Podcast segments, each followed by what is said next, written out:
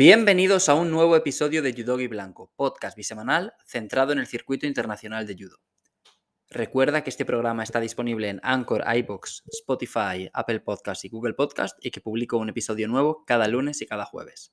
Si te gusta el programa y quieres ayudarme a seguir creciendo, puedes hacerlo de forma totalmente gratuita. Si me escuchas desde Apple Podcast y, o desde Spotify, puedes dejarme una reseña dándome entre una y cinco estrellas si me escuchas desde la aplicación de Spotify, puedes votar en las encuestas que planteo. Y si me escuchas desde iBox, puedes suscribirte al programa, indicar que el episodio que has escuchado te gusta y dejarme un comentario. Todo ayuda mucho. En el programa de hoy voy a repasar em, lo que ha venido siendo el Grand Slam de Abu Dhabi, disputado durante este fin de semana. Estoy grabando el domingo, ahora prácticamente acaba de, terminar y la verdad es que ha sido un Grand Slam bueno para España a nivel de resultados, aunque creo que puede que eh, alguien se haya quedado con, un sabor de boca un poco agridulce porque en principio yo pienso que llevábamos equipo para sacar por lo menos un par de medallas más. Quizá pues si hubiéramos tenido un poquito más de suerte en algún emparejamiento o alguna derrota que llegó pues con la que no contábamos, pues no sé, nos habríamos venido prácticamente como, como líderes del medallero.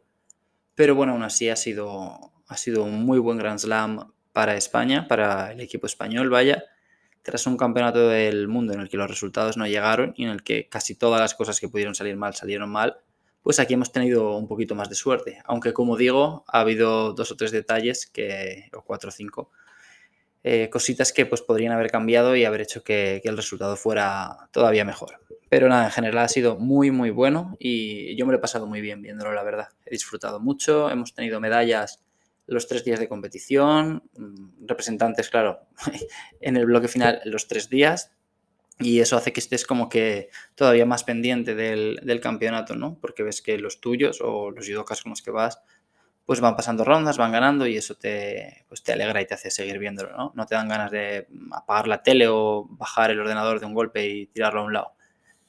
Y bueno, vamos a entrar ya con el repaso de, todas las categorías. Menos de 60 kilos. Esta fue, fue un, golpe bastante duro porque yo pensaba que Fran, después del séptimo puesto en el Campeonato del Mundo, pues iba a venir aquí, iba a, a sacar medalla fija, pero cayó antes de lo previsto contra, contra Gildiz, un rival que fue una de las sorpresas del día. De hecho, después dejó sin medalla de bronce a Nozatze Vimos que Verstraeten, que era otro de los favoritos para estar en ese bloque final, también perdió antes de llegar a cuartos de final, en este caso contra Kalmatov de Ucrania. Estuvo el número uno del mundo, Yang, y parecía, parecía imparable, pero al final acabó perdiendo la final contra Sardalasvili. Y bueno, en esto sí que me quiero detener un poquito. Los georgianos más o menos eh, aprovecharon la oportunidad. Venían de, de ver cómo su compatriota y rival por, por esa plaza olímpica de los Juegos de París, Vimiani, lo había hecho bastante peor de lo esperado en el Campeonato del Mundo y aquí llegaban Nozatze y Sardalasvili con ganas de reivindicar un poquito su, su, figura o de sí, darle, darle poder a su candidatura para ser el, como que el mejor representante georgiano en este menos de 60, 60 kilos. Eh, acabó con un quinto puesto, me imagino que peor de lo que, de lo que él esperaba, sobre todo viendo los rivales contra, contra los que perdió. Que pues no sé, yo me imagino que no entraba en sus planes perder contra, sobre todo contra Gildiz en esa, en esa pelea por el bronce. Y luego tuvimos a Sardalasville, que tiene 19 años. Este ha sido su segundo Grand Slam. Consiguió una plata en Tbilisi hace medio año más o menos, un poquito menos. Y aquí, aquí se proclamó campeón.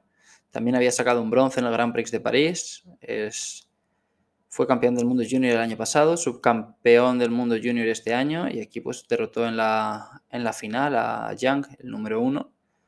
Muy sólido, muy bien eh, Sardalasvili, la verdad yo, yo creo que después de esto van a empezar a rodarlo muchísimo más porque me parece que aquí Georgia tiene, tiene un talentazo y no, no lo van a querer desaprovechar. En menos de 66 kilos, este primer día de competición, Em, teníamos dos representantes, Adrián Nieto y Alberto Gaitero. Adrián Nieto salió y parecía enchufadísimo, anotó un Wasari a los 10 segundos con un Uchimata algo bajo y medio, minuto después volvió a anotar con un Kosiguruma. Yo estaba convencido de que iba a ser su día, además tenía un cuadrante bastante favorable y eso se le, vio, se le vio salir a tope, pero perdió en la siguiente ronda por la misma razón que, que le costó la derrota en la repesca del Grand Slam de Hungría, que fue que apoyó la cabeza en el suelo al hacer un ataque, o así lo entendió el árbitro. Es una norma un poco rara, hablaré de ella más adelante porque este no ha sido el único español descalificado por, este motivo. Yo pienso que deben darle una vuelta. O sea, entiendo la finalidad y me, parece bien, que es, bueno, la finalidad es proteger al atleta, vaya. Pero es que es que creo que, es demasiado. en algunas ocasiones creo que es demasiado. Tuvimos a, Gaitero también. Empezó el día contra Gerchev, el, el competidor búlgaro, que ha subido de, 60 kilos a 66. Fue un día largo para Gaitero, varias peleas con, con, Golden Score largos. Creo que aquí contra Gerchev se fue más de 5 minutos del Golden Score. También, también fue una pelea larga el, combate por el bronce contra, contra Piras, el italiano, que acabó, que acabó perdiendo, Gaitero. Y bueno, en esta misma pelea, ¿no? la que comento contra Piras, se fue un combate muy táctico, estaban los dos con dos sanciones y cuando parecía que estaban cerca, estaba cerca de caer del lado de Gaitero, que estaba proponiendo más, pues el árbitro le, señaló el tercer sido por hacer un ataque demasiado débil. Intentó un cataguruma Gaitero, creo recordar, pero no fue lo suficientemente fuerte como para desequilibrar a Piras o, hacer que tuviera que bloquear el ataque. Es un quinto puesto en Grand Slam para Gaitero, está bien, o sea, sumas bastantes puntos para el ranking, creo que son 300 y pico. Este año ha sacado ya dos séptimos en Tel Aviv y Antalya, pero creo que, es una pena porque él llegaba como el segundo judoka mejor rankeado a esta competición. Ves que el judoka mejor rankeado, que era Yadov, había caído antes de cuartos de final yo pienso que tenía una, oportunidad muy buena para conseguir medalla, pero bueno, al final, al final no llegó. Veremos si, en el próximo Grand Slam la moneda sale de cara, porque aquí la verdad es que pues, es una pelea que te vas al Golden Score, estáis los dos con dos sidos. Igual que ese ataque mm, te cuesta un sido en contra, podría haber salido un poquito mejor y haber supuesto el tercer sido para el italiano y tú te vuelves a casa con una medalla. O sea, es una acción puntual que al final te cambia el resultado total del, el campeonato y probablemente te cambia hasta el análisis que haces del mismo, aunque no debería, ¿no? Porque es eso, una, una acción solo dentro de todo un día de competición, pero bueno, imagino que se habrá quedado con un, con un sabor de boca algo, algo feo. Y nada, esta, esta pelea supuso un bronce para Italia y además Italia eh, consiguió una medalla de oro aquí con, con Manchi. La verdad es que van completando poco a poco entre Piras y Manchi el hueco que ha dejado o que dejó Lombardo al subir a menos de 73 kilos. Este primer día de competición tuvimos tres categorías de peso femeninas. En menos de 48 enviamos a dos representantes. Mirella em, ganó su primera pelea contra la turca Beder, anotó, anotó muy cerca del final y perdió contra Francesca Milani en octavos. O sea, la italiana se adelanta alrededor de un minuto de combate y poco después pues, volvió a anotar y se llevó la victoria. Era una rival dura, la verdad, pero hay que ganarlas para avanzar, o sea, es, lo que pasa cuando no eres cabeza de serie, o sea, que te puede pasar esto, que te toque una cabeza de serie antes de, lo, de llegar a cuartos de final y que normalmente suelen ser rivales duros y pues a veces se pierde contra, contra ellas. Pero bueno, mm, pienso que, que, es más o menos comprensible, ¿no? O sea, es una derrota contra una rival que está rankeada muy arriba en el ranking, en el ranking del mundo, que además este día avanzó hasta la final. O sea, es cierto que había tenido un par de competiciones en las que no había estado también, Francesca Milani, pero, pero aquí sí que lo estuvo. Mm, hablando de, compatriotas que habíamos comentado en la, en la previa, pues Risoni volvió a caer muy pronto en su primer combate, creo, y, estaba aquí también Malca de Israel, que tampoco aprovechó mucho la ocasión, pero bueno, por lo menos pasó una ronda más. Vimos una pelea muy interesante entre Francesca Milani y Asunta Scuto en semifinales, las dos italianas. Llegaba, llegaba Scuto por delante en el ranking del mundo, que parecía que había adelantado ya a Milani, pero aquí Milani pues se, fue capaz de derrotarla. Luego eh, me gustó ver que Guo, la, representante de China, ganó por fin una medalla en Grand Slam. Este año yo le había visto perder en directo la pelea por el bronce en el Grand Slam de, Hungría. Eh, perdió en el Campeonato del Mundo contra Laura en 16 de final. Había perdido también la pelea por el bronce en el Campeonato de Asia. Y bueno, yo, yo pienso que es una judoka muy completa, lo he dicho aquí varias veces y me gustó ver, me gustó ver que se llevará una medalla. Y luego pues toca hablar de, Julia Figueroa, que fue la campeona de, la categoría. Em, tuvo un día muy bueno, o sea, ganó en el primer minuto de su primera pelea contra la turca Azar en Neguaza. Fue una pelea muy rápida y muy cómoda. En su segunda pelea sufrió, o sea, sufrió bastante, fue un golden score largo, pero volvió a cazar a su rival en suelo. Y en semis se impuso a Catarina Costa, la portuguesa, que es una clásica de la categoría. Ya avanzó hasta la final y ahí derrotó a Francesca Milani. Aguantó bien Julia, la verdad que estaba con dos sidos, a uno del Hansoku y derrota por descalificación, pero en el último minuto de los cuatro reglamentarios pues le metió un hipón, esta vez no en suelo, sino en pie. Y oro para España, oro para Julia, que sigue imparable en esa carrera no solo hacia París, sino también hacia el puesto número uno del ranking mundial, porque con esta victoria adelanta a Bukli y se posiciona como la número dos del mundo. Y sin el Grand Slam de Bakú que creo que, Julia va a estar. Ella sacara una medalla de oro o una de plata, pues ya adelantaría a Natsumi Tsunoda y se, convertiría en la líder del ranking mundial de este menos de 48 kilos. O sea, hay mucho mérito. Al final, no sé bien qué decir cuando hablo de Julia porque suena un poco repetitivo, pero es que es muy buena. Y, tenemos mucha suerte de, tener una representante como ella, la verdad.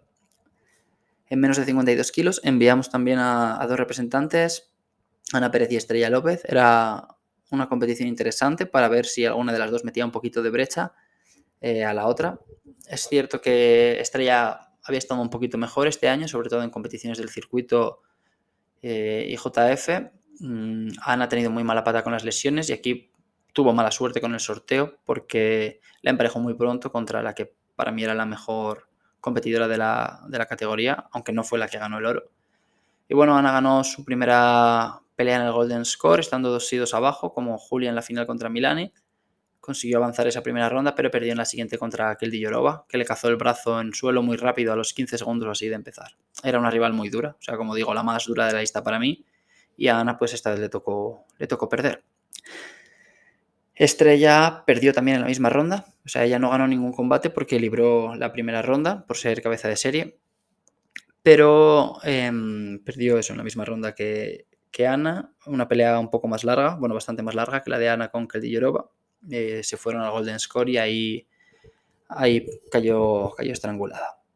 Em, como cosas a, destacar de la, de la, categoría, pues Geffen Primo consiguió una medalla de bronce. La verdad es que tiene mucho mérito lo de esta judoka israelí. Este era su séptima pelea por el bronce del año. Llevaba cuatro quintos puestos y dos bronces y aquí consiguió otra medalla. O sea, es una chica que participa mucho y que siempre, siempre, siempre llega a esa ronda de cuartos de final, a veces pierde la repesca, a veces avanza y cae en la pelea por el bronce, otras veces acaba en el podio, pero tiene mucho mérito.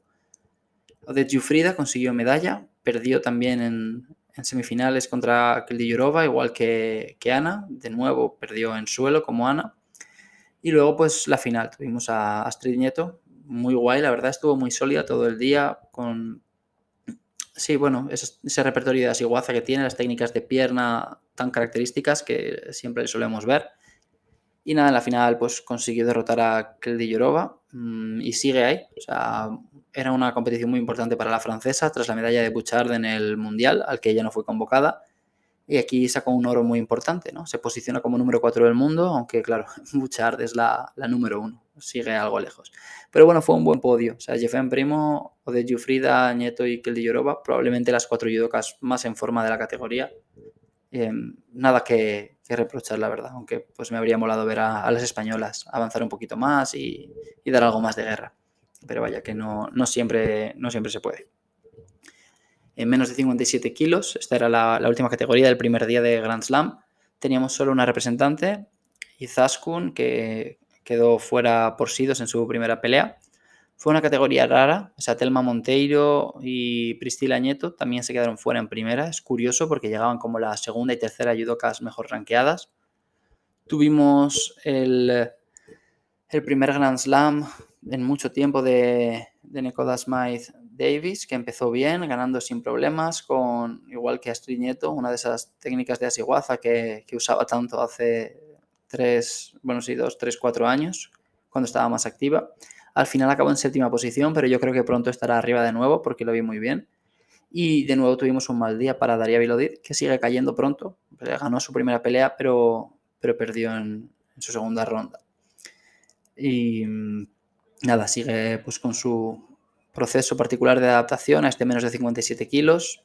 La verdad es que debe de ser duro porque son prácticamente 10 kilos de, de diferencia. Ella estaba en menos de 48 hasta, hasta hace nada. Pero bueno, ella está, está convocada para los Grand Slam de Bakú y Tokio y es cuestión de seguir entrenando y seguir rodándose. Tuvimos otro retorno muy, muy, muy importante aquí. Eh, Jacoba, Nora Jacoba, campeona olímpica, no competía en tatami internacional desde los pasados Juegos, hace más de un año. Empezó, empezó algo floja. Mm, su primera pelea se fue al Golden Score, ¿no? Y ahí dentro, pues, le costó como que un par de minutos cerrarla. Pero poco a poco se fue metiendo en el, en el torneo, ¿no? Entrando en calor y, avanzó hasta la final. O sea, la verdad es que fue un muy buen retorno tras tanto tiempo sin competir. Tuvo una pelea chula, muy chula con Liparteliani en semis. O Liparteliani, por cierto, que consiguió uno de los bronces. Es, es otra competidora muy fiable que siempre, siempre ronda la medalla o, acaba sacándola. Y bueno, al final tuvimos como campeona para... No podéis decir que os sorprende, sobre todo si escucháis mucho el programa. Volvió a ganar Mimi Hu o sea, empezó el día con un, hiponazo brutal a los 10 segundos de empezar. O sea, sinceramente fue otro paseo de la coreana hacia el oro. Siguió ampliando la lista de cadáveres. Ella estaba en el cuadrante de Priscila Nieto, pero esta perdió antes de que se cruzaran, así que no tuvo rivales excesivamente duras a lo largo del día. Pero en la final derrotó a la, a la campeona olímpica Nora Jacoba. O sea, ganó, si no recuerdo mal, todas sus peleas por hipón, combinando piñas súper vistosas con esas técnicas de cadera que usa, con un muy buen trabajo en Neguaza también y no sé, espectacular. Es que es muy bueno, es muy bueno. Segundo día de competición, teníamos cuatro categorías. Fue un día bastante bueno para España, pero se queda ahí una pequeña espinita clavada porque yo creo que en menos de 63 kilos podríamos haber, haber llegado un poquito más lejos. Teníamos dos representantes en esta categoría, menos de 63. Cristina, que Cristina Cabaña, perdón, que venía de hacer un muy buen año, pero en el Mundial cayó en, su primera pelea y aquí volvió a perder otra vez en su primera intervención, esta vez con Hannah Martin, que, que consiguió anotar con un Makikomi en el Golden Score. Y luego teníamos a, a Sarai Padilla. Empezó bien Sarai, la verdad. La, la, primera pelea estuvo muy guay, muy chula. Anotó primero con un Kouchi, después cerró con un Kosiguruma.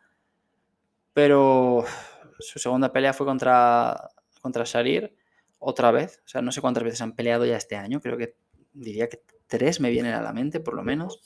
En el Campeonato del Mundo hace dos semanas, si no recuerdo mal, pelearon. Y no sé si en alguno de los Grand Slam de antes o en el Campeonato Europeo, no lo sé, no me acuerdo. Pero vaya, yo creo que es que tengo la sensación además de que siempre es la misma, siempre es la misma pelea. O sea, siempre se va a una pelea larga, muy táctica, en la que las dos intentan sacar sidos a, a, la otra y es una lástima que nunca caiga del lado de Sarai. Y además esta vez parecía que sí que podía ser, ¿eh? porque yo veía a Sarai mejor, pero al final, pues claro, Sarir es una de las, era una de las favoritas para, para sacar medalla este día y se acabó notando. En la previa creo que comenté que, que quería fijarme en las jóvenes en esta categoría, mm, sobre todo en Van Lieshout, en Laura Fasliu y en Keren Primo Keren Primo perdió, perdió creo que en su primera pelea, no tuvo un buen día. Y la verdad es que Van Liesut y Fasliu empezaron con dos hiponazos. O sea, Fasliu perdió una ronda después contra Bárbara Tim, pero Van Liesut sí que llegó, llegó más lejos. Perdió en cuartos con Oberan, pero se rehizo bien en la repesca contra Hannah Martin y, y ganó la final. Acabó ganando la final por el bronce contra, contra Obradovich. Y mm, para cerrar la categoría ya, pues mencionar que Lucy Rensal cada vez está mejor tras su lesión. Ya acabó séptima en el Campeonato del Mundo tras haber estado mucho tiempo sin entrenar, porque eso tuvo que, tuvo que pasar por, una intervención quirúrgica. Aquí tuvo una pelea muy dura en cuartos de final con, con Hannah Martin. Le dieron un tercer sitio en contra que revocaron. Le indicaron un Wasari a, a favor de Hannah Martin en el Golden Score que volvieron a revocar. Y al final, pues Lucy consiguió cazar a la estadounidense en suelo y luxarle el brazo. O sea, se nota que Rensal no está al 100% todavía, pero compite y gana muchas de sus peleas. Aquí, de hecho, avanzó hasta la final, donde se enfrentó a Bárbara Timo y la derrotó con un caderazo muy chulo oro, o sea, otro oro para Lucy Rensal, que creo que vuelve al primer puesto del ranking mundial, y medalla para, para Bárbara Timo de Portugal. Ya sabemos que la situación ahí no está muy bien, em, con las discrepancias que tienen algunos atletas con la federación, lo comentamos en el capítulo anterior. Mm, Catarina Costa había conseguido un quinto puesto el primer día, se quedó ahí al borde, borde, borde de la medalla y no lo logró. Telma Monteiro había perdido en su primera pelea, siendo una de las favoritas eh, también para sacar medalla. Rodrigo López, que es otro de los atletas implicados, había perdido en octavos de final contra Yang en menos de 60 kilos. Así que bien, estuvo. Yo me alegré de que Portugal sacara, sacara medalla aquí. En menos de 73 kilos tuvimos muy pronto una de las grandes sorpresas del día, que fue que Terasvili, que llegaba como el judoka mejor rampea, ranqueado, cayó en, su primera pelea contra Galandar Zabe, de Azerbaiyán. Mm, fue curioso porque luego eh, Galandarzade perdió contra Samsayev. Quiero decir, no fue como por ejemplo lo que le pasó a Frank, que pierdes contra un judoka con el que a lo mejor cuentas menos a priori, pero que acaba sacando medalla, ¿no? Aquí pierdes contra un judoka del que no esperas mucho y encima él pierde la ronda después. O sea, es, tiene que fastidiar, pero vaya, es, es lo que hay. Y luego, pues nosotros aquí teníamos a Salva Cases, que empezó el día como un tiro, ganó muy rápido con un hiponazo. O sea, arrancó con hipones muy guays este segundo día de competición, la verdad. En segunda ronda, Salva se, vengó de Luca Admane, el francés que le había derrotado en la final del Open de Riccione, y lo hizo trabajando en suelo, muy bien. Si no me seguís en Instagram, o sea, arroba blanco, podéis hacerlo y aprovechar porque ayer subí, o sea, ayer domingo, subí un vídeo con los cuatro hipones de, Salva en, esta, en este Grand Slam, que la verdad es que son todos preciosos. Y bueno, avanzó hasta cuartos de final, ahí perdió contra, contra Nils Stamp. Mm, el, Stamp era un caso particular, o sea, tenía su aquel el caso de, Stamp. Él mm, venía de, de dos competiciones bastante malas. Había perdido en su primera pelea en el Mundial de, de Tashkent contra Asvili, perdió en la primera pelea del Grand Slam de Hungría contra Benjamin Axus. Yo comenté hace unos meses que me, apetecía mucho ver a Salva pelear con Nils Stamp, porque los dos son muy buenos haciendo suelo en Neguaza, y aquí se cumplió. Y, o sea, Nils Stamp había ganado su pelea anterior también en suelo, igual que Salva, pero cuando se enfrentaron los dos se acabó decidiendo Em, gracias al tachiwaza, o sea, acciones de, pie. Se adelantó Stamp con un Wasari a los dos minutos, empleando una de esas técnicas a las que más recurre. Los que visteis el Open de Madrid, que él ganó, os acordaréis, porque él derrotó a José Aranda, al francés Gaba, pues con ese repertorio de Ashiwaza que, que tan bien maneja. Y bueno, en el último minuto sumó otro Wasari con una técnica muy similar. Salva quedó, quedó fuera de las semifinales, pero en el combate de repesca eh, ganó, a, ganó a Samsayev. Una victoria sin sufrir demasiado. O sea, estaban 2 y 2 a 1 y anotó Salva un Wasari con un Seyonage. El árbitro primero dio hipón directo, pero lo dejaron en Wasari y para, bueno, Wasari señalaron el tercer sido en contra de Samsayev porque había utilizado los dos codos para evitar aterrizar plenamente sobre su espalda. ¿no?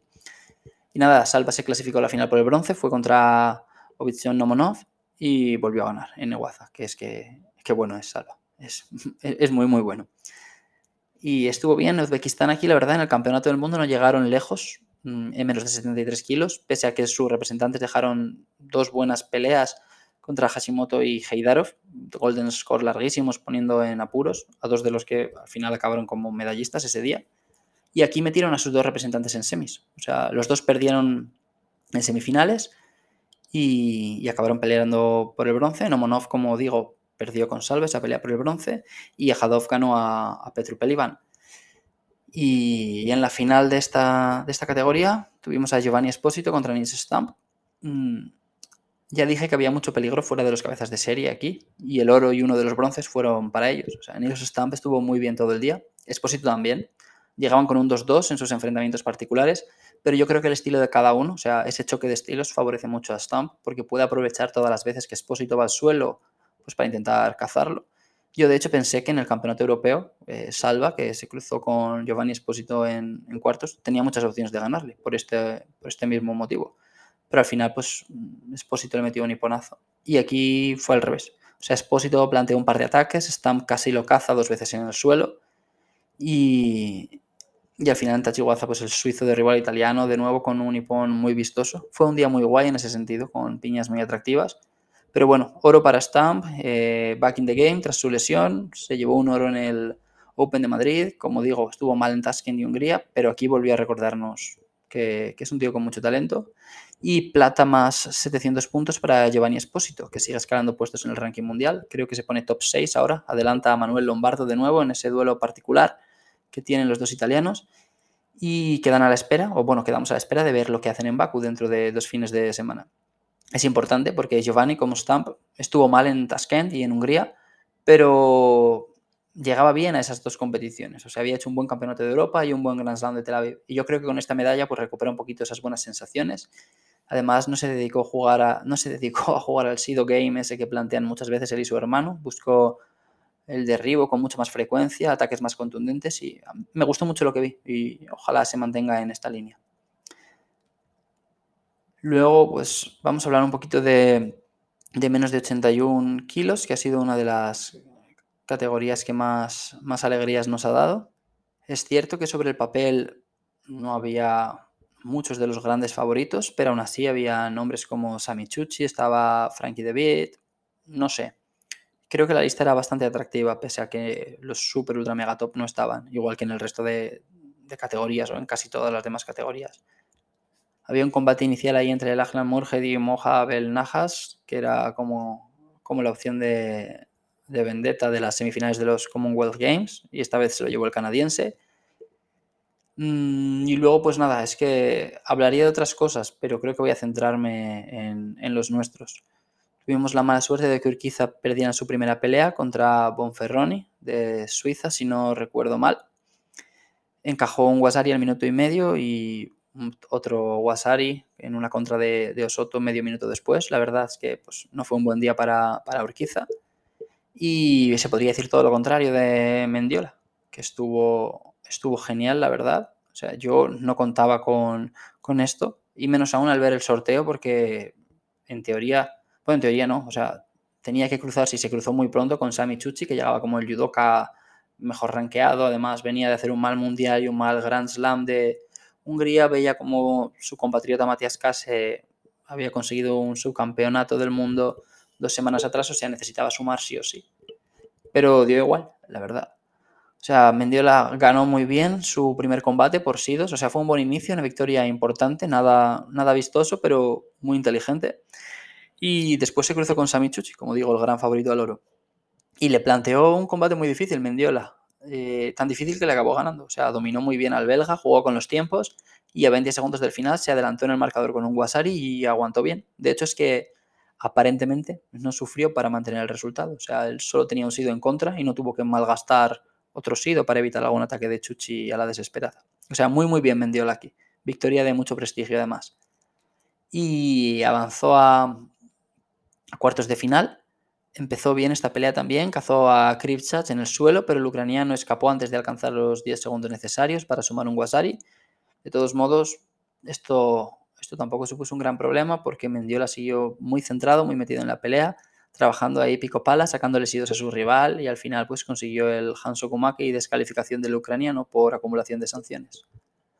En semifinales le tocó enfrentarse a Latishev, campeón del mundo junior y que venía, yo creo que era el, el judoka que mejor lo había hecho hasta ese momento en la categoría, había dejado hipones muy vistosos mmm, y sobre todo la sensación de que, ya estaba listo para, competir con los seniors, ¿no? pese a ser todavía un junior.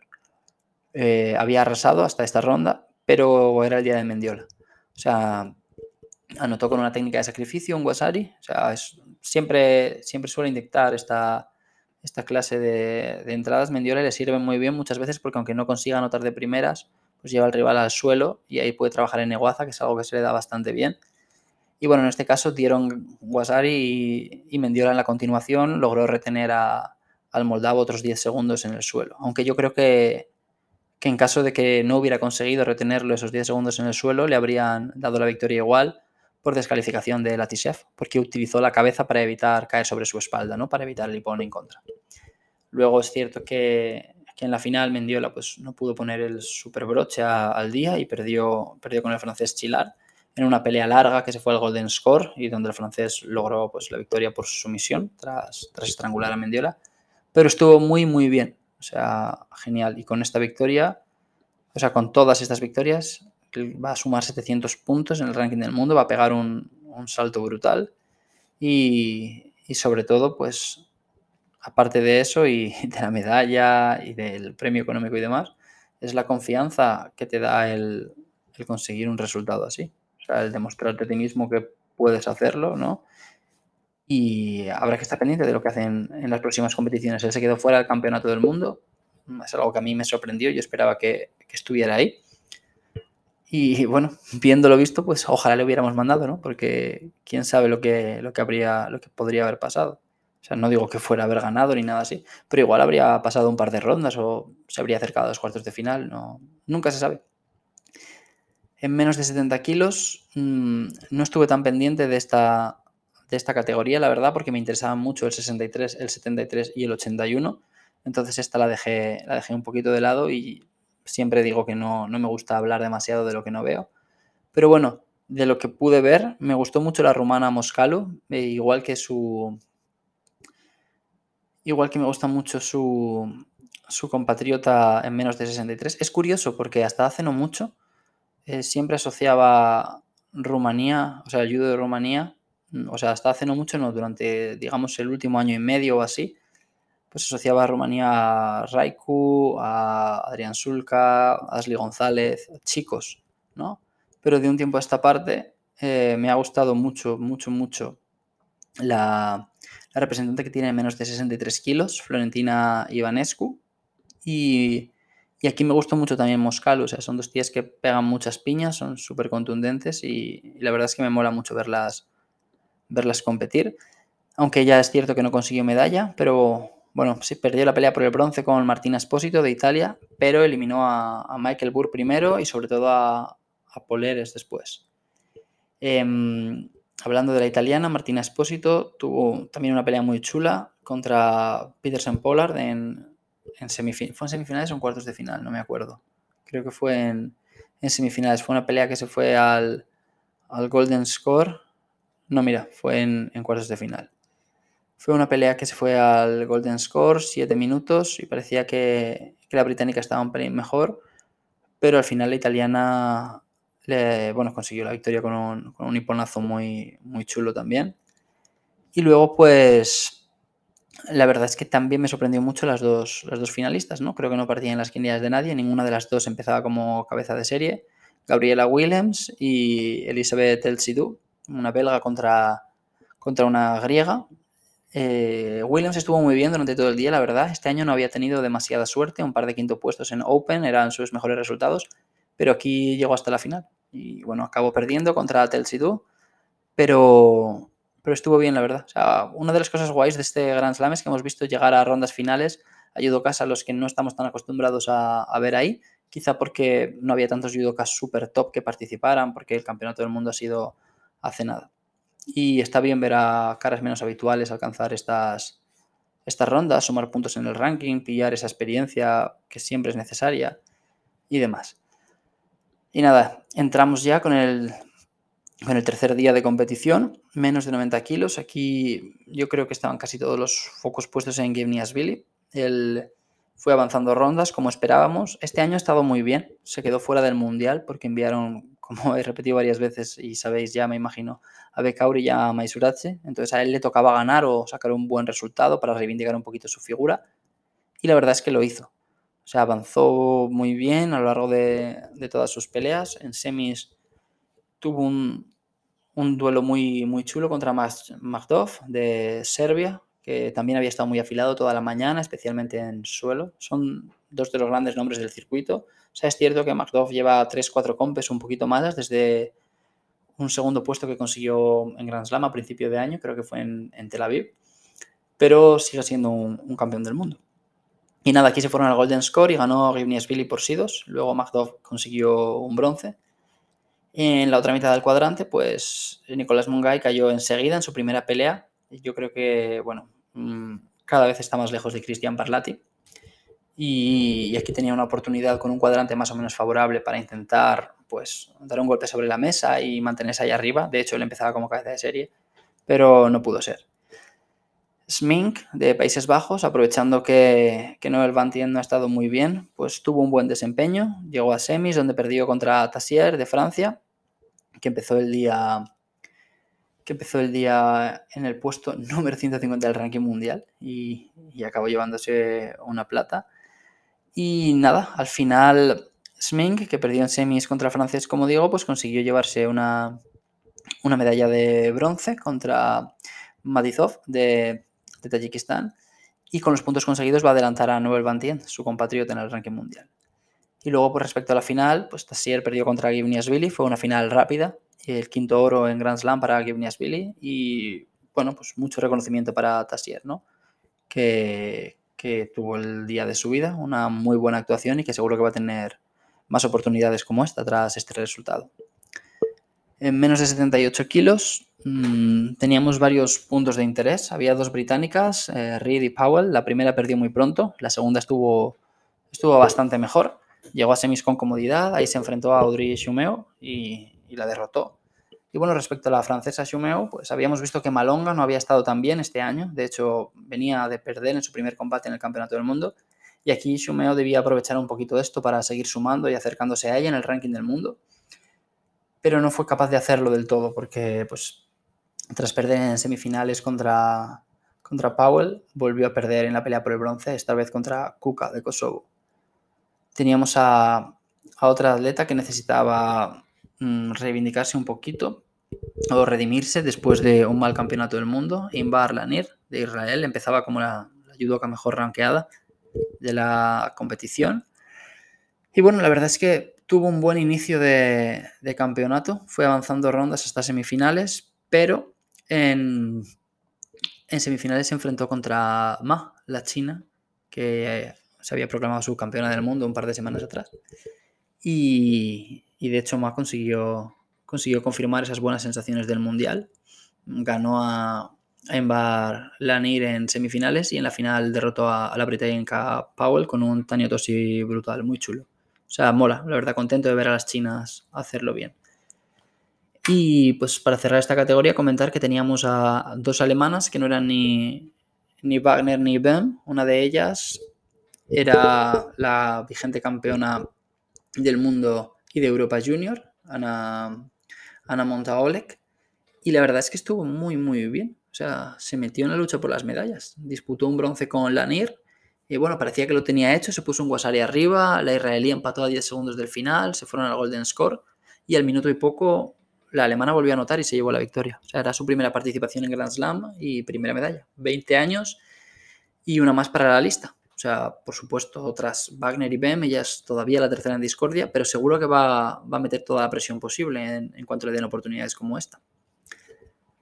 En más de 78 kilos, saltó la sorpresa bastante rápido. Era, me dio un poco de pena ver que la participación fuera tan baja aquí. O sea, creo que había solo 13, 13 judokas y de hecho Elia Fontaine, la francesa, eh, empezó ya en cuartos de final, igual que Marit Camps y que Chu y perdió. Ella perdió con Som Kisvili. Al final, al final Fontaine consiguió un bronce a través de la repesca, pero imagino que le sabrá poco. Ella llegaba como la, la judoka mejor ranqueada y, sus compatriotas Diko y Tolofu habían ganado un oro y un bronce en el Campeonato del Mundo un par de semanas atrás. Así que bueno, es, es una medalla que se suma al palmarés, es 500 puntos para el ranking del mundo, pero te quedas con la sensación de que sigue sigue dos o tres pasos por detrás de Tolofo y de, de Diko. Respecto a la georgiana Somkisvili, que es la judoka que la derrotó en cuartos de final, pues es importante que, siga creciendo porque Georgia va, va, sobrada de chicos, pero no tiene demasiadas chicas, aparte del Iparteliani. O sea, el es perfecta para estos, estos campeonatos por equipos porque ella compite en 57, o sea, les da para cubrir ese hueco. Y si consiguen que Billy siga progresando, aquí saca una medalla de plata, pues pueden formar un equipo, un equipo muy sólido. Tuvimos un duelo chino en cuartos de final. Chin Su ganó a, a Chu Xiyan. Mm, Chu se clasificó la pelea por el bronce a través de la repesca y perdió con la, con la portuguesa Rochelle Nunes. Otra medalla para Portugal. Me, me alegré, igual que con la de Bárbara Timo. Y, y Chin Su pues llegó a la final y ganó a Billy. Y ganó el segundo oro para China. Sobre la bocina. Menos de 78 y más de 78. Pero bueno, eh, mola ver que China vuelve a meter buenas representantes, representantes ganadoras además en estas categorías. Y respecto a Georgia, pues normalmente son los chicos los que se llevan todos los focos, pero aquí consiguieron dos medallas los chicos, que fueron los oros de Sardarasvili y Billy, y una plata y un bronce las chicas, Somkisvili y Liparterian. O sea, estuvo bastante más equilibrada la cosa. En menos de, de 100 kilos también tuvimos un par de sorpresas. En primer lugar, mmm, el chileno Briceno dejó fuera. no lo he hecho de la rima, o sea, no me había dado cuenta hasta ahora. El representante de Chile, Briceno, dejó fuera a Sane Blitze con, un Sumigaesi eh, en la primera pelea del georgiano. No pudo avanzar más el chileno luego, el chileno luego pero desbarató la oportunidad de Sane Blitze de reivindicarse, sobre todo después de que ni Liparteliani ni Sulamanice consiguieran medalla en el Mundial. Otro que, que tuvo un mal día fue Simeón Cazarín, perdió en octavos contra Sharkan y fue una derrota dolorosa, no solo porque Correll ya, o sea, pierde la oportunidad de recortarle puntos a Correll, sino porque estaba en Guasari arriba y perdió por acumulación de sanciones y la tercera llegó a 10 segundos del final, por pasividad. Teníamos a Gennaro Pirelli, que debutaba en menos de 100 kilos tras mucho tiempo compitiendo en 90, ganó su primer combate bien en Neguaza y después pues, le tocó enfrentarse contra, contra Nico Serzadisvili. Perdió contra él de hecho, estuvo, estuvo bien Nico en esa, en esa primera pelea. Se vio que, Pirelli no podía con él, que estaba como que chocando contra un muro. Acabó exhausto el italiano y Nico pues parecía que apenas había roto a sudar. Después tuvo una pelea algo, algo más complicada contra el turco Sismanjar. Mm, se fueron al Golden Score, era una pelea bastante trabada, los dos recibieron dos sanciones, pero bueno, al final cayó del lado de Nico. Y en cuartos ganó bastante cómodo Alexander Kukoc de Serbia, con, un Uchimata cuando se habían disputado un par de minutos de combate. Y avanzó a semis, donde ahí le esperaba Sadiel Najas, el canadiense, al que habíamos visto lesionarse y, y salir congelando del tatami en la ronda anterior, pese a que había ganado su pelea. De hecho, el Najas y Reyes estuvieron muy bien los dos. O sea, tuvimos dos canadienses en semis y luego hablaré un poquito más de eso. Esta, semifinal entre Nico y el Najas pues era la venganza del campeonato del mundo de hace dos semanas para Nico, que perdió. Aquí el español se adelantó a los dos minutos y medio ante un rival que, como digo, cojeaba bastante, o sea, se le veía limitado físicamente. Nico se llevó la victoria, de hecho anotó un hipón un poco antes de que se agotaran los cuatro minutos reglamentarios. Y el Najas fue a pelear por el bronce, o sea, seguía cojeando, pero aún así, aún así fue capaz de ganar a Gasimov. Y Nico llegó a la final contra otro canadiense, Kyle Reyes, vigente subcampeón del mundo, y pasó pues, lo que hemos visto tantas veces, lo que había pasado con Adrián Nieto, que, bueno, es algo que yo creo que ya he dicho alguna vez, aparte en el programa de hoy. O sea, yo creo que es una norma que debería revisarse o corregirse. O sea, descalificaron a Nico porque en una entrada de Uchimata apoyó su cabeza en el suelo. O sea, esto desde hace unos meses supone la descalificación directa e inmediata porque se entiende que, que supone un riesgo para el judoka que lo hace pero hay veces que el apoyo es ligero o incluso mínimo. O sea, hay veces que no es un apoyo, es simplemente un toque. Y en algunas ocasiones pues no parece peligroso, pero bueno, o sea, la norma es la que es, es igual para todos además, y yo entiendo la naturaleza de la norma y el motivo por el que surge. Pero bueno, a veces te quedas un poco frío al ver, ¿no? Sobre todo pues que una pelea como esta, que es una final de Grand Slam, se decida así, pues no mola. Y nada, tengo ganas de que vuelva Shohei Ono para ver si a él también le descalifican cuando haga algo parecido. Un, chimata similar, que seguro que sí. Eh, será, será divertido eso. Y bueno, em, cerramos ya el tercer día de competición, tercer y último día con el más de 100 kilos. Fue, fue otra categoría muy chula. Teníamos al número uno del mundo, Rajimov, que estuvo como casi siempre muy fiable. Perdió solo con Lucas Kerpalech en semifinales, pero se llevó uno de los bronces. Kerpalec, que campeón olímpico, doble campeón olímpico de hecho y doble campeón del mundo en dos categorías distintas, menos y más de 100. O sea, no en las mismas Olimpiadas ni en el mismo campeonato del mundo, obviamente. Y bueno, salió dispuesto a despejar las dudas de las compes anteriores. Venía de un mal campeonato del mundo, había sido séptimo en el Grand Prix de Zagreb, o sea, lejos, lejos del resultado que, él deseaba seguro. Y aquí ganó con mucha autoridad, o sea, combinando Tachiwaza y Newaza. Mm, se cruzó en semis con Rajimov, como digo, y nos dejaron una pelea muy guay, que ganó el checo en, suelo. Y luego por el otro lado del cuadrante teníamos a Spijers, mm, de Países Bajos, que tenía que seguir un poquito el camino de, de, Meyers, ¿no? Para que no se le escapara demasiado. Un Meyers que había sido quinto en el Mundial. O sea, Spikers tenía que puntuar lo máximo posible y llegó a la final contra Kerpalec. De hecho, estuvo a punto de ganar, consiguió sacarle dos sidos, se le veía mucho más cómodo, pero acabó sucumbiendo ante el campeón olímpico, que es que es muy bueno en suelo Kerpalec. O sea, estaba al filo ahí, al borde del Hanso Kumake, del tercer sido, pero en una acción que parecía más o menos inofensiva. Pues consiguió voltear al neerlandés en suelo y retenerlo con un Tatsio Gatame, 20 segundos, y pon. Y oro para un Karpalec que yo creo que necesitaba reencontrarse con, con la victoria tras un par de compes flojitas este año.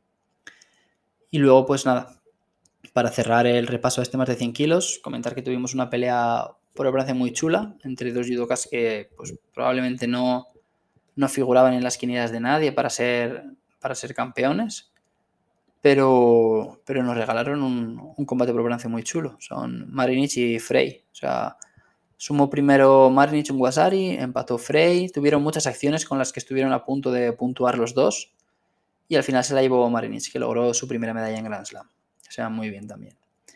En conclusión, pues fue un Grand Slam con a lo mejor menos grandes nombres, pero yo creo que precisamente esto ha sido, ha sido parte de lo, de lo bonito porque, claro, realmente te has quedado con la sensación de que es un Grand Slam con menos grandes nombres, pero porque muchos se le han pegado pronto. O sea, es el caso de, por ejemplo, pues lo comentábamos antes, Telma Monteiro, Priscila Nieto, mm, Fran Garrigós, Verstraeten, Terasvili, Samichuchi. Son nombres que esperabas ver en, en rondas mucho más avanzadas, que no pudieron alcanzarlas o no lograron alcanzarlas. Y entonces te queda la sensación de que ha sido un Grand Slam con muy pocos nombres top que realmente había menos que en otras, sobre todo porque es inevitable hacer la comparación directa con el Campeonato del Mundo de hace dos semanas en la que estaba prácticamente todo el mundo. Pero bueno, fue, fue un Grand Slam muy entretenido de ver. También destacar que hubo muchas más acciones de Newaza, o eso me pareció, muchas más peleas que se decidieron en el suelo y eso es algo que también mola. Y nada, con esto voy a cerrar ya, ya el, el análisis. Muchas gracias por haber llegado hasta el final.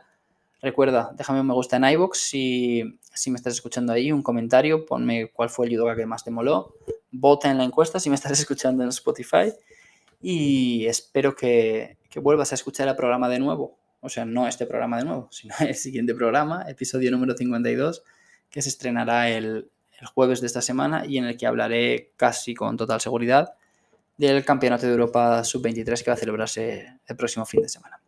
Eh, me despido ya. Chao.